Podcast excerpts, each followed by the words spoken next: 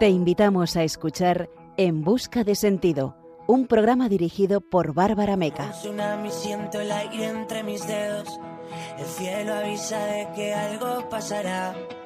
La mente en blanco presenta todos mis sueños, esos que por fin puedo alcanzar. Buenas noches y bienvenido a tu programa, En Busca de Sentido. Esta noche nos vamos a encomendar a Nuestra Señora del Perpetuo Socorro, cuya festividad celebramos cada 27 de junio y vamos a conocer historias de conversión que nos animarán de sentido nuestro interior. Lo hacemos, como siempre, con alegría, a través de una entrevista, el relato de una conversión de la historia y una reflexión final que hoy nos propondrá buscar el reino de Dios como una prioridad personal. Color de la esperanza y del amor. Esta noche juntos descubriremos un poco más cómo la belleza del amor de Dios y de la Virgen viene a cada uno de nosotros y cómo la búsqueda del reino de Dios nos llama a vivir en una actitud activa que nos conduce a encontrarlo. Al acabar el programa, la orientación del sentido hacia la meditación del reino de Dios nos habrá acercado un poco más a la esperanza vital desde el discernimiento interior. todos mis sueños, esos que por fin puedo alcanzar. Saludamos a nuestro equipo, en especial a Fran Juárez en el control de sonido y a nuestros queridos oyentes. En la dirección y el micrófono estará contigo en este nuevo programa, esta la que te habla, Bárbara Meca. Comenzamos en busca de sentido.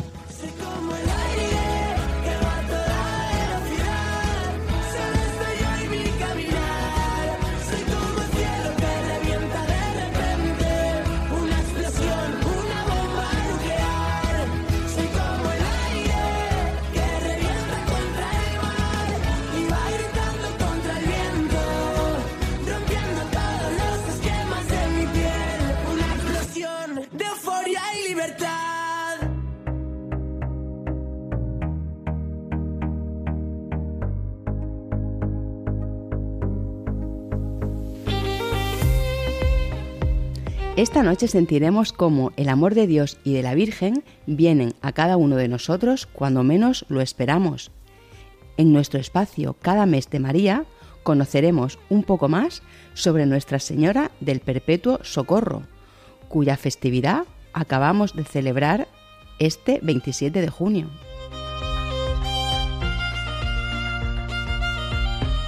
En nuestro testimonio de hoy conversaremos con Alicia Leandro Ruiz de Almirón, una joven universitaria a la que el sacramento de la confirmación cambió la vida.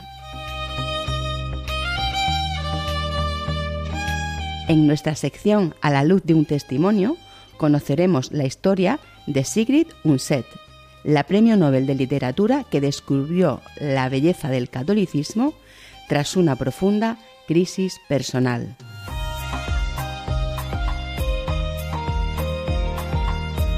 Cerramos el programa con La Lucerna, nuestra sección para el punto y final. Una reflexión desde el agradecimiento y la esperanza en Dios, en la que hablaremos de la búsqueda interior del reino de Dios.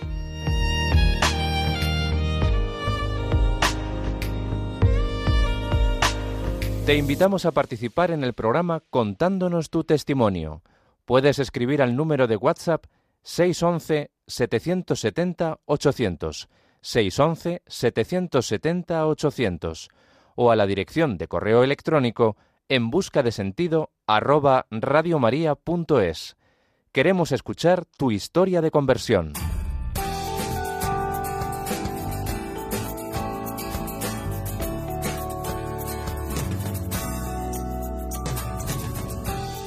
Esta noche nos encomendamos a Nuestra Señora del Perpetuo Socorro, que celebramos cada 27 de junio y cuya devoción popular parte de la narración de la suerte de un comerciante a bordo de un barco. En el Mediterráneo del siglo XV, este comerciante de la isla de Creta se dirigía a Italia a bordo de una embarcación cuando de repente se desató una fuerte tempestad. El acaudalado comerciante portaba consigo una imagen de la Virgen que plasmaba un icono pintado sobre madera mostrando a la Madre con el Niño Jesús en brazos. Aunque su origen no se sabe con claridad, el cuadro dataría del siglo XIII o XIV y representaría una copia de otra imagen de la Virgen atribuida a San Lucas, cuyo original fue venerado en Constantinopla hasta 1453, en que sería destruida por los turcos. De súbito se desató una tempestad. Los pasajeros y cuantos iban a bordo peligran ante la fuerte tormenta. Y ante este peligro inminente de naufragio, sucedió que este mercader tomó con fervor el cuadro de Nuestra Señora y sosteniéndolo en alto se puso a pedir socorro. Al poco ocurrió el milagro. Las aguas se calmaron, la tormenta se apagó y todos llegaron a salvo al puerto de Roma. Ya en la capital de Italia, este comerciante cayó gravemente enfermo y antes de morir entregó el cuadro a un amigo pidiéndole la promesa de colocarlo en una iglesia y profetizándole que la imagen se veneraría por todos como Nuestra Señora del Perpetuo Socorro. Sin embargo, aquel amigo después no cumplió la promesa, sino que se guardó la imagen por complacer a su esposa, a la que había cautivado el cuadro.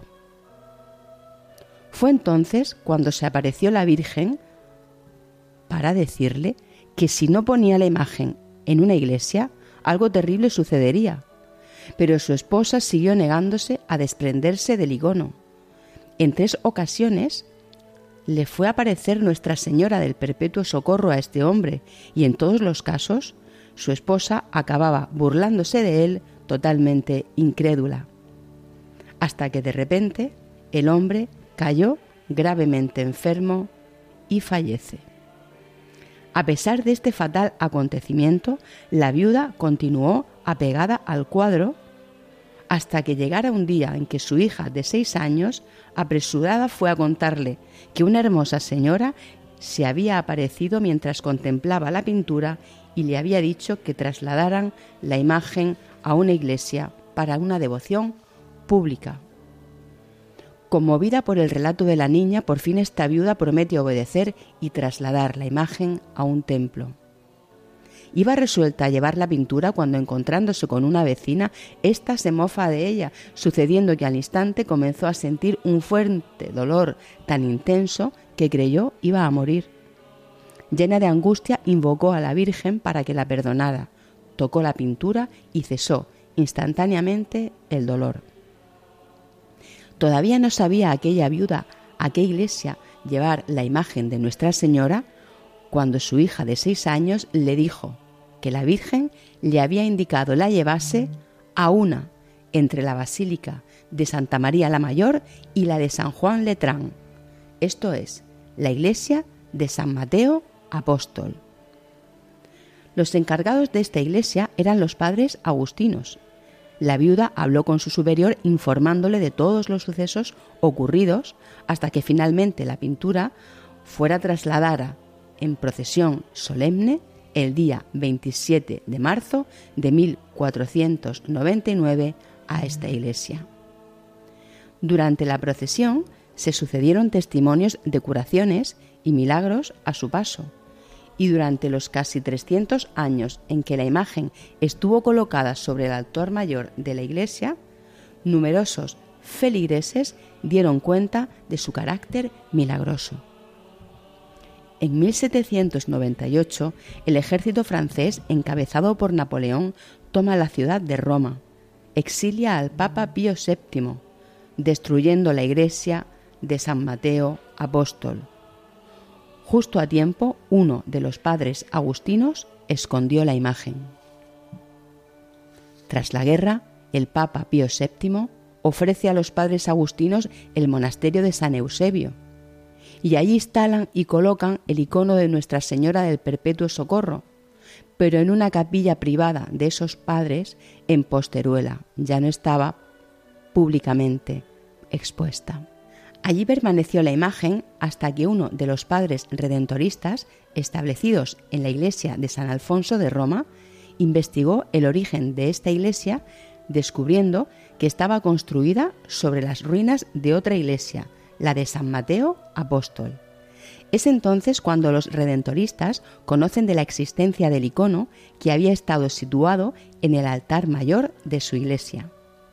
Por intercesión de estos padres redentoristas, el Papa Pío IX devuelve la pintura a la iglesia de San Alfonso, encargándoles la misión de la propagación de su devoción pública. En la actualidad, la imagen de Nuestra Señora del Socorro es venerada en todo el mundo. La oración con la que nos vamos a encomendar en este programa y a sus oyentes está dedicada a esta advocación mariana por Santa Teresa de Lisieux. Dice así, Tú sabes bien que desde mi tierna infancia tu dulce imagen ha logrado fascinar mi corazón. En tu mirada yo leía tu ternura y junto a ti yo encontraba la dicha. Virgen María, a la celeste ribera, después del destierro iré a verte para siempre. Mientras tanto, aquí abajo, tu dulce imagen es mi perpetuo socorro. Amén.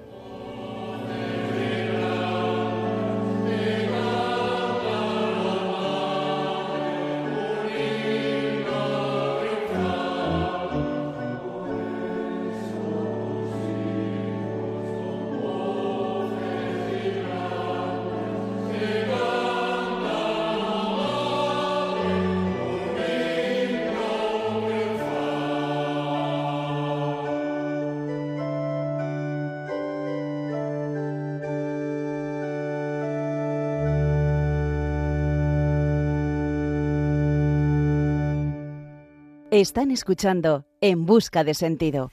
Bueno, pues esta noche tenemos con nosotros a Alicia Leandro Ruiz de Almirón.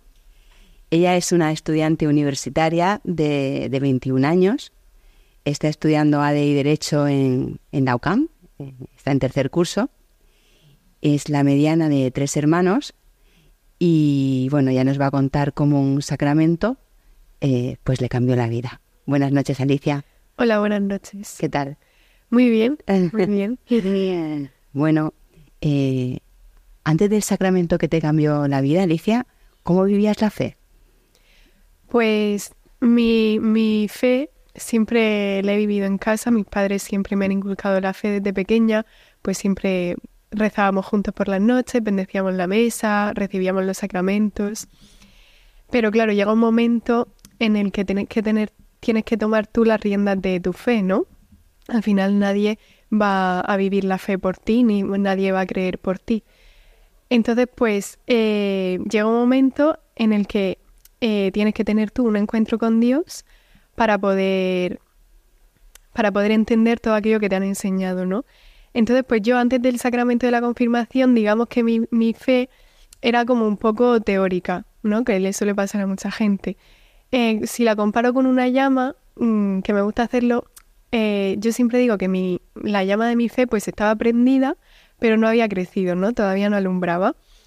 Entonces, eh, pues yo no me cuestionaba más allá, pues simplemente hacía lo que mis padres me decían, me inculcaban y, y, ya está. Al final una niña pues de 8, 10, 12 años pues tampoco, tampoco se plantea mucho más, ¿no? Eh, pero sí que es cierto que ahora que lo veo con perspectiva, pues todo eso que me iban inculcando mis padres sin yo darme cuenta, iba preparando mi corazón para que diera fruto posteriormente, ¿no? Entonces, pues por eso le estoy muy agradecida. Qué bien, el recibir la fe de los padres. Sí, totalmente. Y antes de, ese tiempo, ¿no? De, ese sacramento, eh, que hablaremos luego más tarde, mm, ¿cómo te sentías en relación, pues, con tus compañeros de clase, con tus, con tus iguales, como suele decirse mm. ¿Cómo vivías todavía en ese tiempo esa faceta de tu vida? Pues yo me sentía diferente, sinceramente, porque siempre he sentido como que mi corazón tenía unas inquietudes distintas a las de mi entorno, ¿no? De mis compañeros de clase. Ellos pensaban pues en otras cosas que yo también, al final no dejaba de ser una niña igual que cualquier otra, ¿no? Pues tenía mis cosas, mi grupo de amigas, mis aficiones, yo iba a baile, hablábamos de chicos, lo típico, ¿no? Pero, pero sí que es cierto que yo notaba que mi corazón se inclinaba hacia algo que mis compañeros de clase no lo veían, ¿no?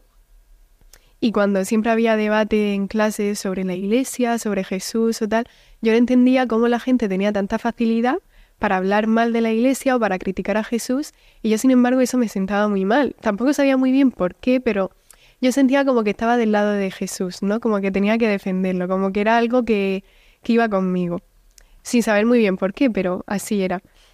Y, y así me sentía un poco diferente. y en cuanto a tu, tu, personalidad, tu forma de ser, cómo, cómo, andaba, cómo andaba tu mente. Y...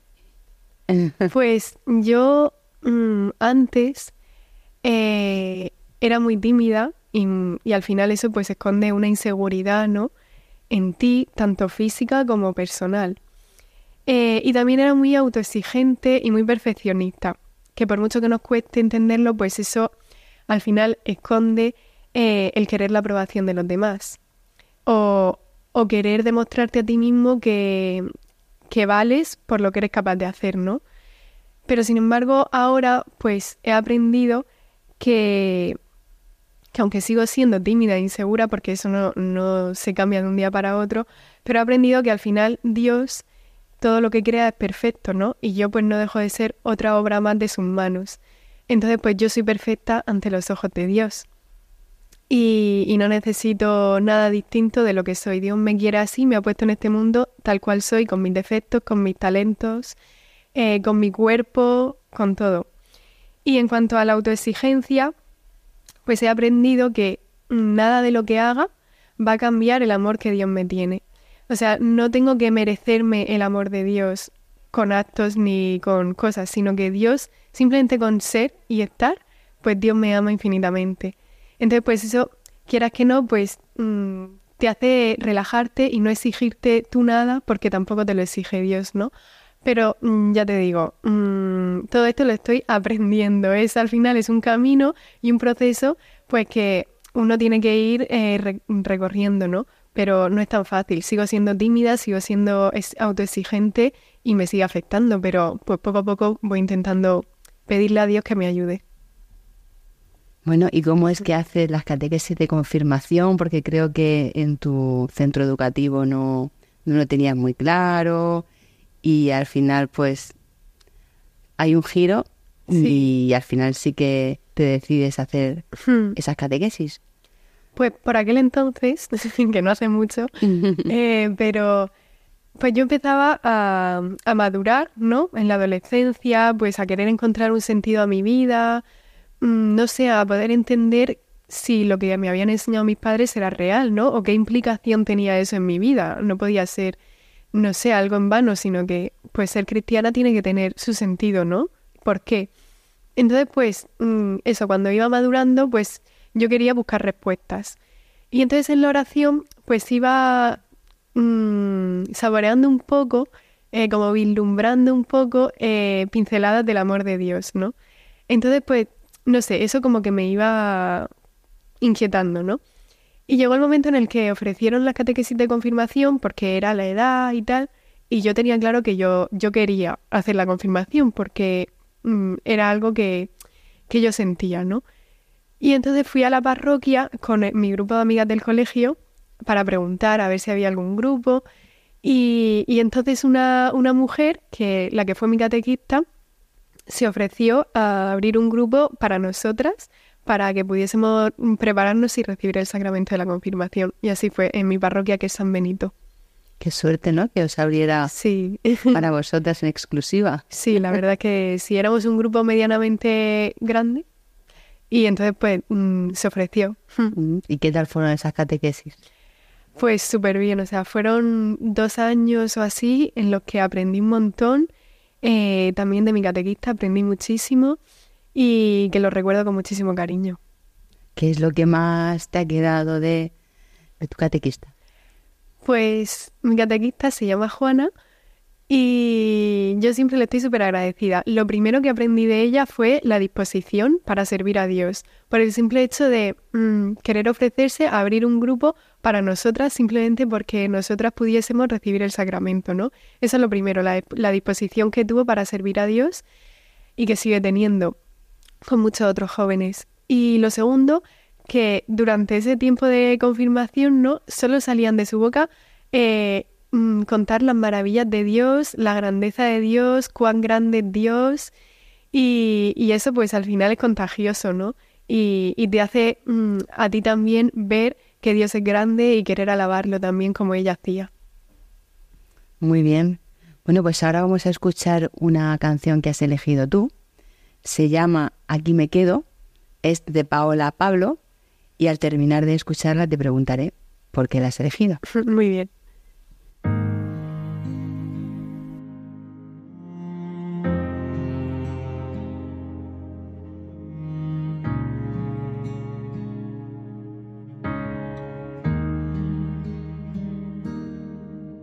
El mayor te amo de la historia, me lo dijiste ahí, derramando hasta la última gota, te entregaste por mí. Preferiste mi vida a la tuya y siempre ha sido así. Aún clavado en ese madero, nunca dudaste de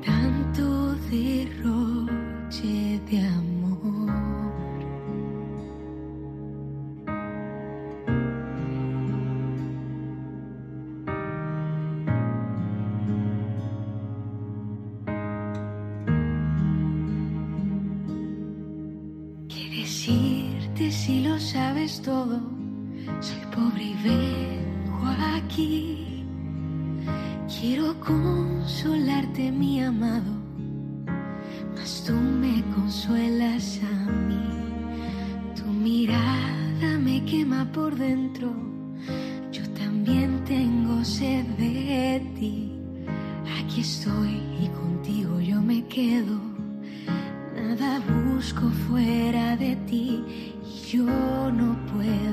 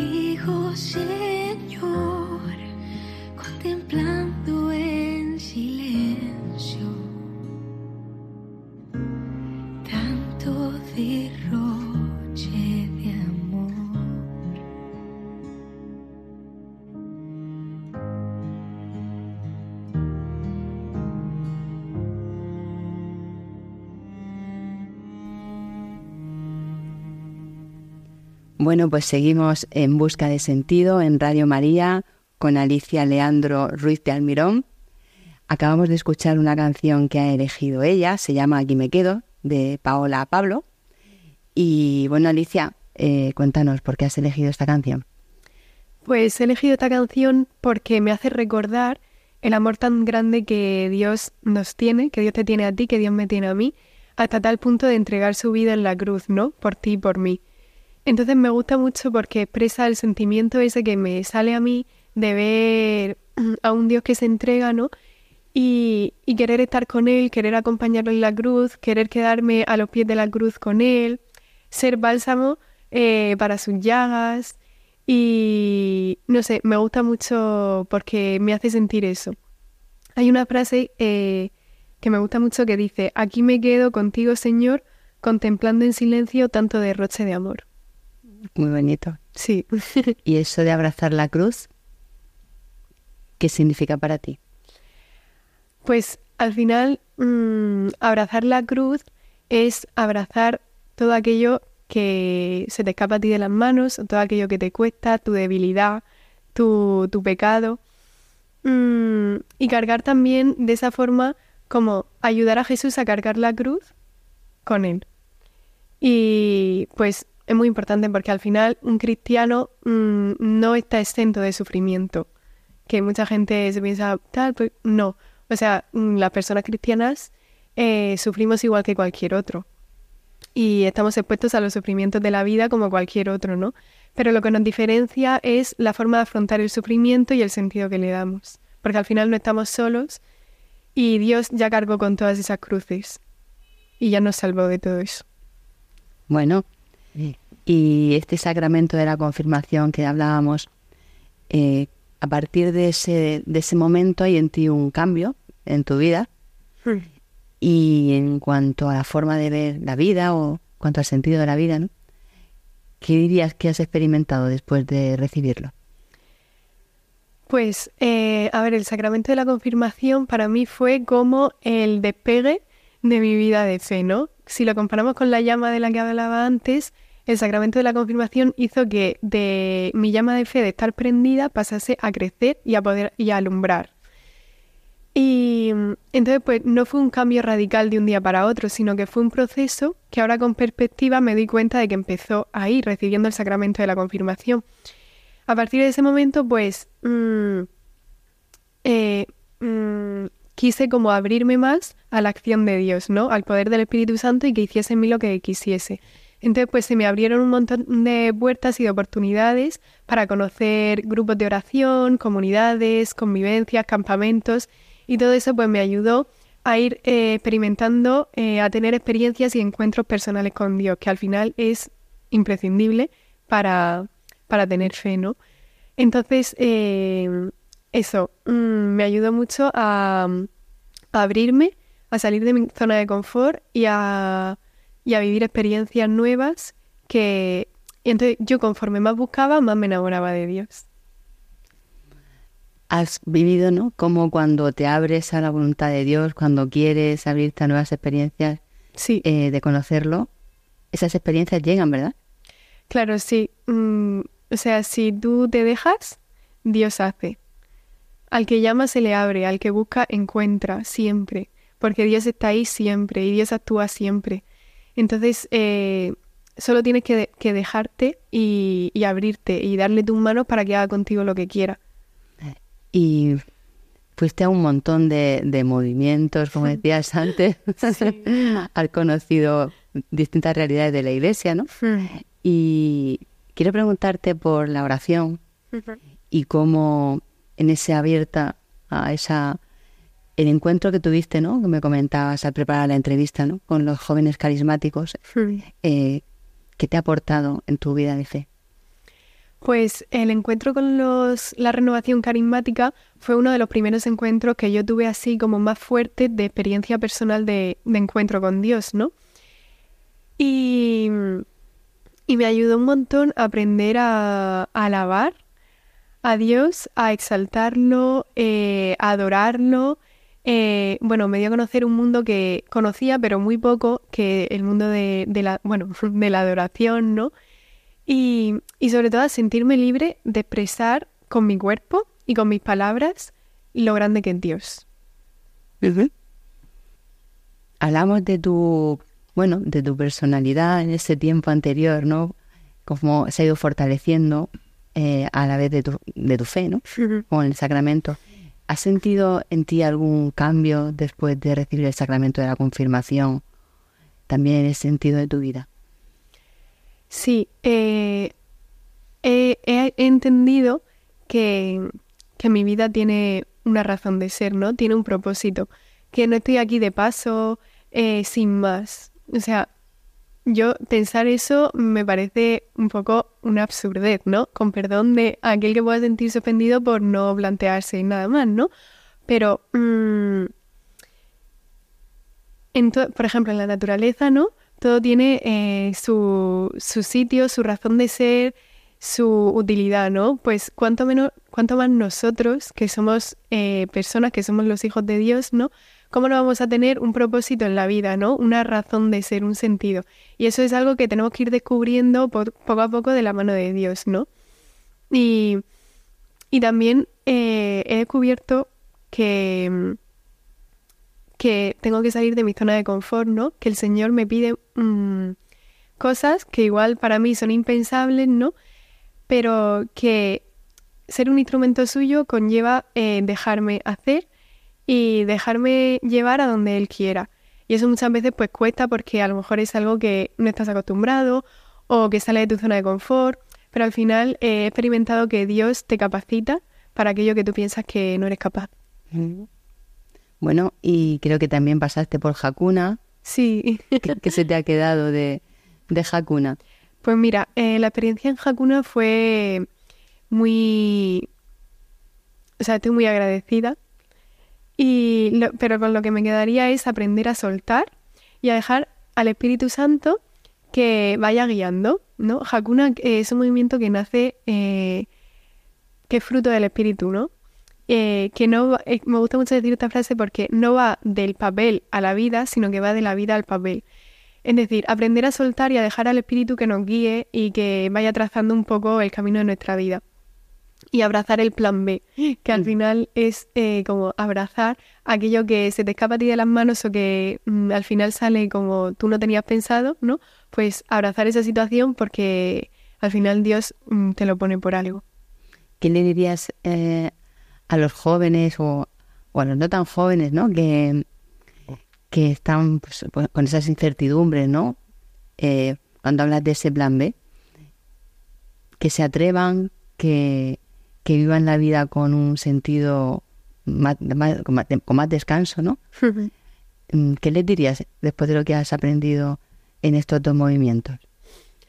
Pues, a ver, primero que si sienten eh, algún vacío eh, que el mundo no puede saciar, pues que acudan a, la fuente de la vida, que es Dios, que es el único que puede saciar ese vacío de nuestro corazón, porque estamos llamados a eso, al amor, eh, y Dios es el amor. Entonces que acudan a la fuente de la vida y, y que busquen eh, aquel lugar donde se encuentren mejor dentro de la iglesia, ¿no? Que la iglesia te ofrece eh, muchísimos movimientos, muchísimas realidades para poder vivir la fe y cada uno tiene un carisma, ¿no? y quien, quien se siente a gusto en un sitio igual no se siente en otro, porque al final pues tenemos formas de vivir la fe distintas, ¿no?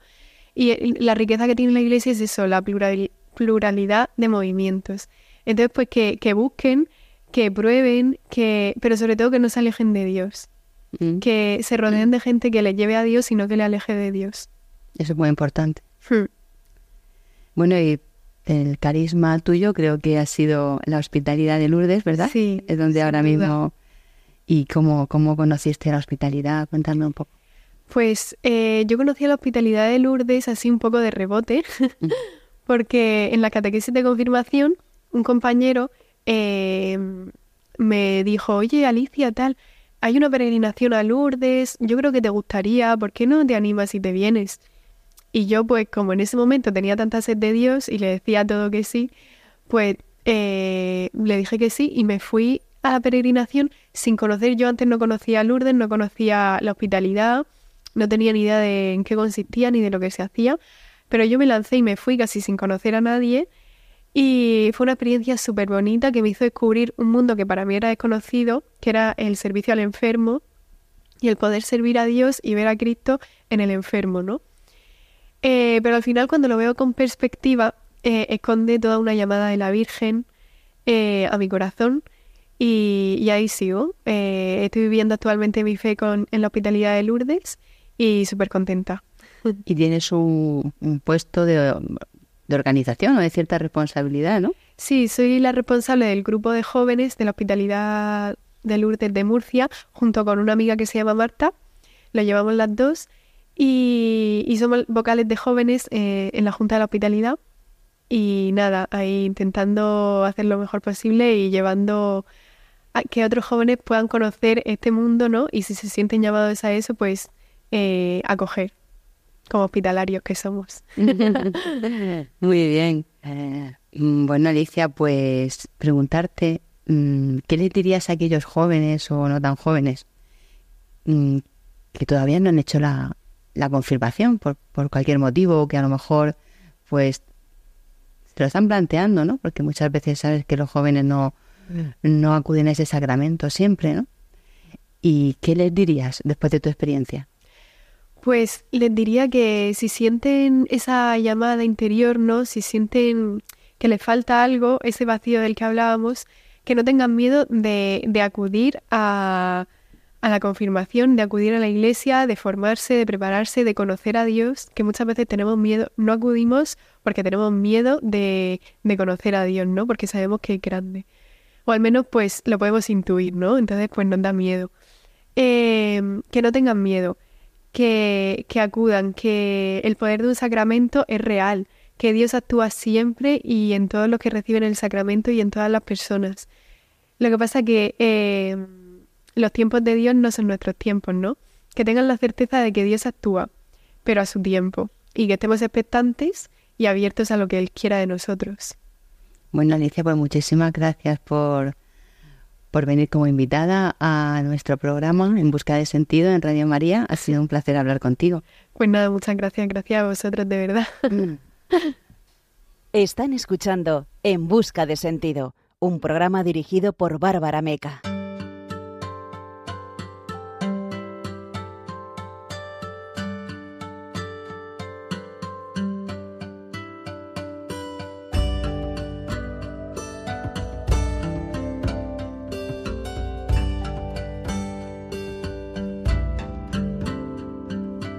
A la luz de un testimonio. El Espíritu de Dios está sobre mí.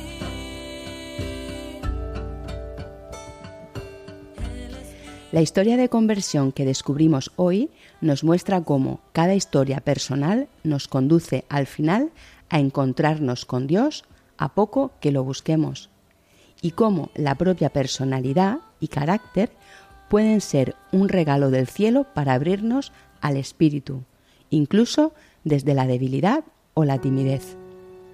Sigrid Undset nació en Kalundborg, Dinamarca, el 20 de mayo de 1882, pero con tan solo dos años su familia se trasladó a Oslo.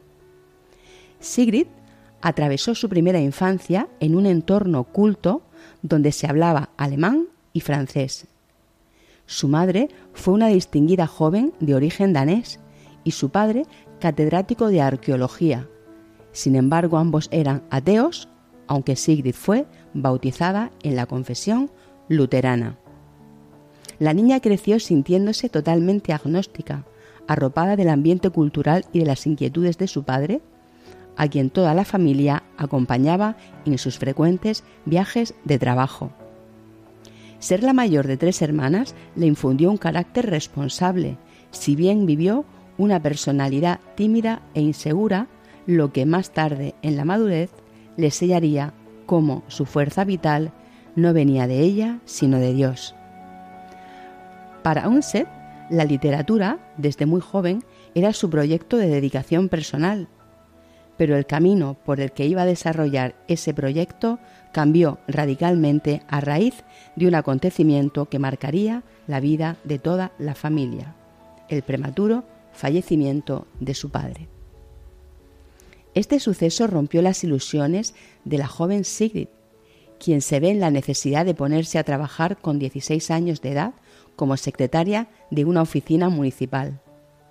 Sin embargo, la fortaleza en la debilidad de Sigrid la llevaría a no desfallecer, de tal modo que trabajaba por el día, pero escribía durante la noche, mostrando cómo la delicadeza de Dios aparece durante los socavones de la vida, aunque todavía no seamos conscientes de ello. El mundo femenino es la principal protagonista de muchas de sus obras, donde las mujeres están presentes con cierto halo de sobriedad y muy poco sentimentalismo.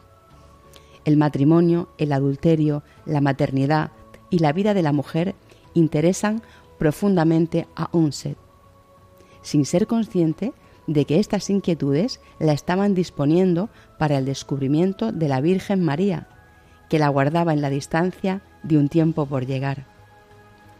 En 1910 consiguió una beca para jóvenes escritores que la condujo a viajar por Europa y en Roma conoció al pintor noruego Anders Castus, nueve años mayor que ella, casado y con tres hijos. Se enamoran, Anders se divorcia y la pareja contrae matrimonio civil instalándose en Londres. Durante esta etapa, Sigrid, habituada desde la niñez a refugiar su introversión y timidez en los libros, parece asomar una cierta superación de su retraimiento, pasando a frecuentar círculos de artistas y escritores. Pronto aparecería el dolor de la relación matrimonial tormentosa en la que en realidad había caído, lo que la haría fuertemente infeliz. Su marido finalmente la abandona, encontrándose embarazada de su tercer hijo y dejándola a cargo además de los tres hijos que él mismo había traído de su anterior matrimonio. Pero Sigrid sigue adelante. Se instala en una pequeña localidad noruega donde abraza la naturaleza y crea un hogar propio, exterior e interior. Cura sus heridas, ejerce de madre y escritora, pero sobre todo aparece la iluminación del espíritu en su obra. Durante este tiempo escribió la monumental Christine Labransdatter, fruto de un descubrimiento fundamental en la vida y obra de esta genial escritora, el descubrimiento del cristianismo y de la providencia de Dios. Todavía no había acogido la fe católica, pero la andaba buscando, mostrando cómo la conciencia interior de sentir el vacío de fe nos encamina a encontrarla. Lo cuenta así. Por fin había progresado hasta el punto de ver que no tenía ninguna creencia en Dios, pero aún creía menos en mi propia incredulidad. No me quedaba otra cosa que ver a un sacerdote y pedirle que me instruyera en todo lo que la Iglesia católica realmente enseña. En el pensamiento y la obra de Unset continuaba persistente la idea de vida de la mujer, la maternidad y el matrimonio. Incluso antes de recibir el baño bautismal católico, para Ingrid la concepción del matrimonio era un sacramento, ello a pesar de sus raíces protestantes. Hablaría así del matrimonio. Lo lógico habría sido que toda la cristiandad tuviese como dogma común que la única forma de matrimonio admitida es la indisoluble, para toda la vida. Como sacramento, canal de gracia, el matrimonio se instauró primordialmente para ayudar a las personas en el camino hacia la salvación eterna. Sin esa premisa, es inconcebible que nadie haya podido pensar que es y debe ser una unión indisoluble, en la cual ambas partes, por encima de todo, asumen deberes hacia Dios y uno hacia otro en Dios. Después de un trabajo personal de maduración en la fe, Sigrid recibió oficialmente la fe católica el 1 de noviembre de 1924 alumbrando cómo Dios la había ido transformando desde aquella vocación literaria durante todos los acontecimientos de su vida. La ya católica Sigrid recibió el Premio Nobel de Literatura en 1928. A la luz de la fe, escribiría sobre el reino de Dios. Nuestra experiencia práctica es que el reino de Dios está dentro de nosotros, aunque nos encontremos rodeados por nuestro propio yo inquieto, medio preocupados por las realidades, medio preocupados por las ilusiones del mundo. Pero experimentamos que de una manera sobrenatural Dios está en nosotros y sostiene incesantemente su reino dentro de nosotros contra nuestros ataques a Él. Al estallar la Segunda Guerra Mundial, Sigrid tiene que exiliarse a Estados Unidos, donde residió hasta la finalización de la guerra. Regresa a Noruega en agosto de 1945. Sobre la importancia del catolicismo en Europa, Unset reflexionaría así. No tenemos derecho a pensar que ningún aspecto de la tradición europea, de los valores culturales, de las ideas morales, de la riqueza emocional que tienen su origen en la cristiandad, dogmáticamente definida de la Iglesia Católica, seguirá viviendo una vida natural si los europeos rechazan aceptar la gracia sobrenatural de Dios. No puede pensarse que un árbol sin esas raíces continúe dando ramas, hojas y frutos. Cuatro años más tarde fallecía esta genial Premio Nobel de Literatura, el día 10 de junio de 1949, dejando como obra póstuma, publicada tras su muerte en 1951, un libro dedicado a Santa Catalina de Siena, una de los patronos de Europa.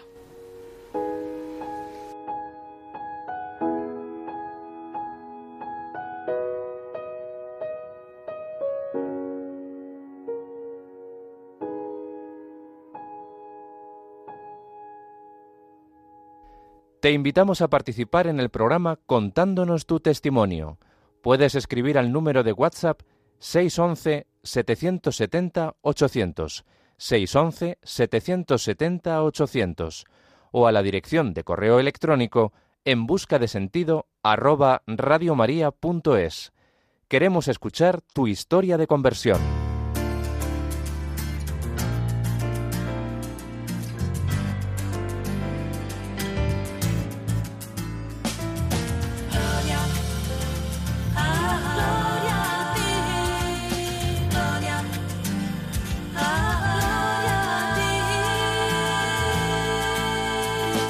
La Lucerna.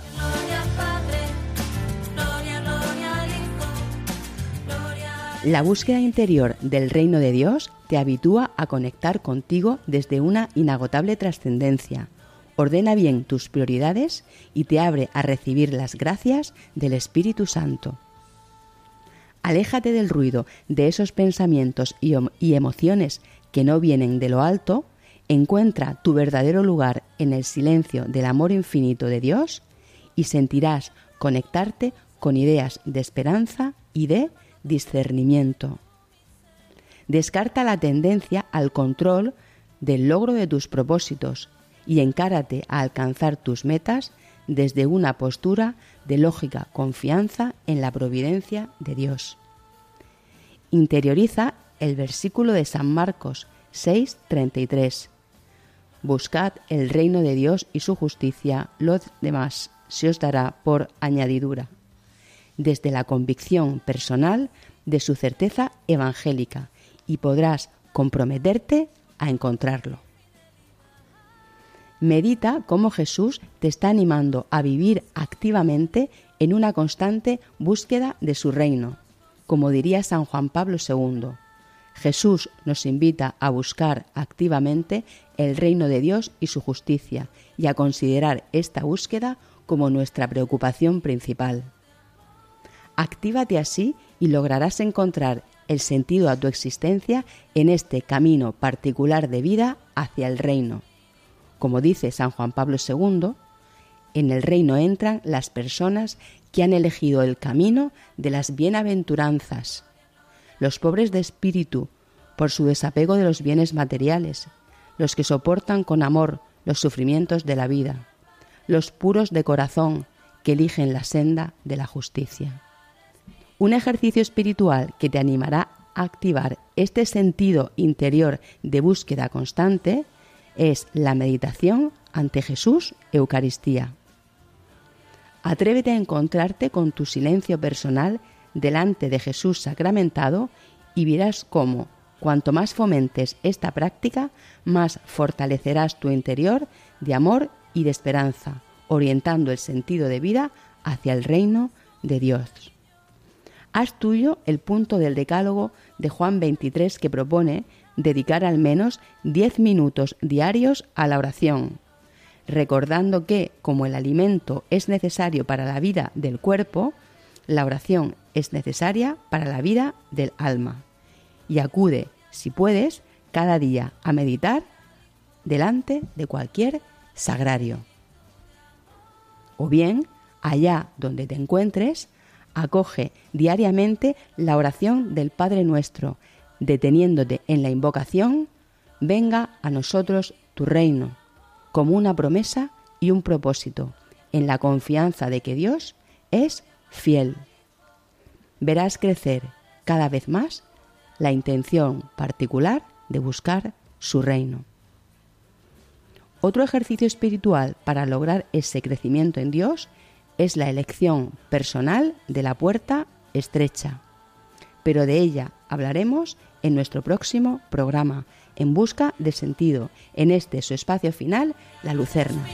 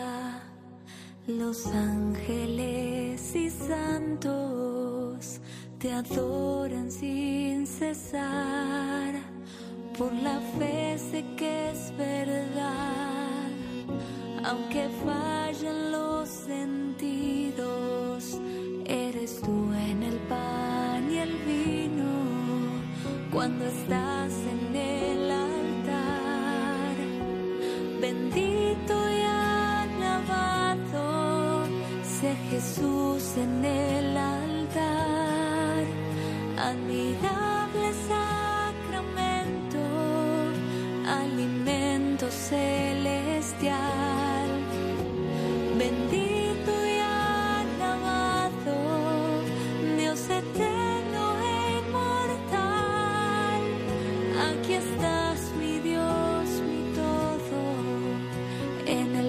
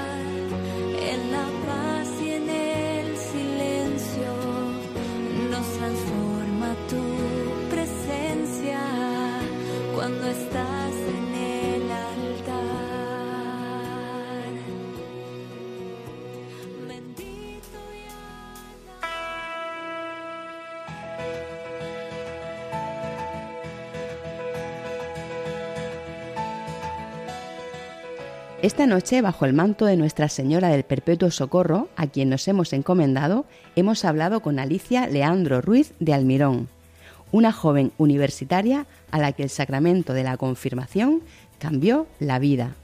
Esta voluntaria de la Hospitalidad de Lourdes nos ha regalado su testimonio sobre el sentido de la vida en la asistencia al enfermo y al necesitado, desde la participación en grupos católicos de voluntariado.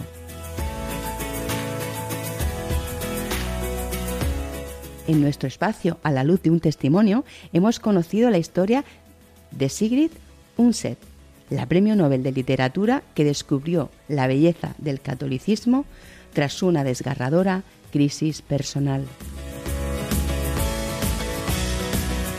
Y acabamos con la Lucerna, nuestra sección para el punto y final, siempre una reflexión desde la alegría y la esperanza en Dios. Buenas noches, aquí finaliza tu programa En Busca de Sentido. Si quieres escucharlo o compartirlo con alguien, lo tienes en podcast.